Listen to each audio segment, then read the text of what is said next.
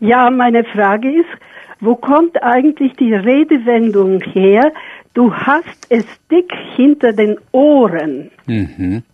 Ja, Frau Gatev, das kommt daher, dass man früher versucht hat, am Schädel eines Menschen, auch an seinem Gesicht, sein Wesen zu erkennen. Sie kennen vielleicht die Physiognomie, dass man also an der Art, wie jemandes Nase oder Mund ist, zu überlegen versucht, was für ein Charakter er ist. Aber es gab noch eine richtige Schädelforschung, die Phrenologie, und die glaubte, dass man an ganz vielen Dingen des Kopfes herausfinden könnte, wes Geisteskind jemand wäre.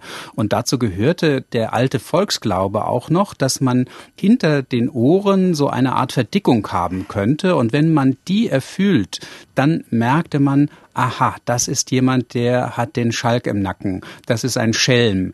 Der muss nicht böse sein, aber der ist durchaus durchtrieben. Und deswegen hat man tatsächlich, also wenn Sie jetzt zum Beispiel mit jemand getanzt haben, dann mal wie von ungefähr, da hat das Ohr gekrault und dann mal gefühlt, na, ist da was? Und wenn da eine Verdickung war, dann wussten Sie, oh, der hat's faustdick hinter den Ohren, da muss ich ein bisschen aufpassen. Das kann ein ganz toller Schieber sein, aber vielleicht ist mit ihm nicht so gut Kirschen essen.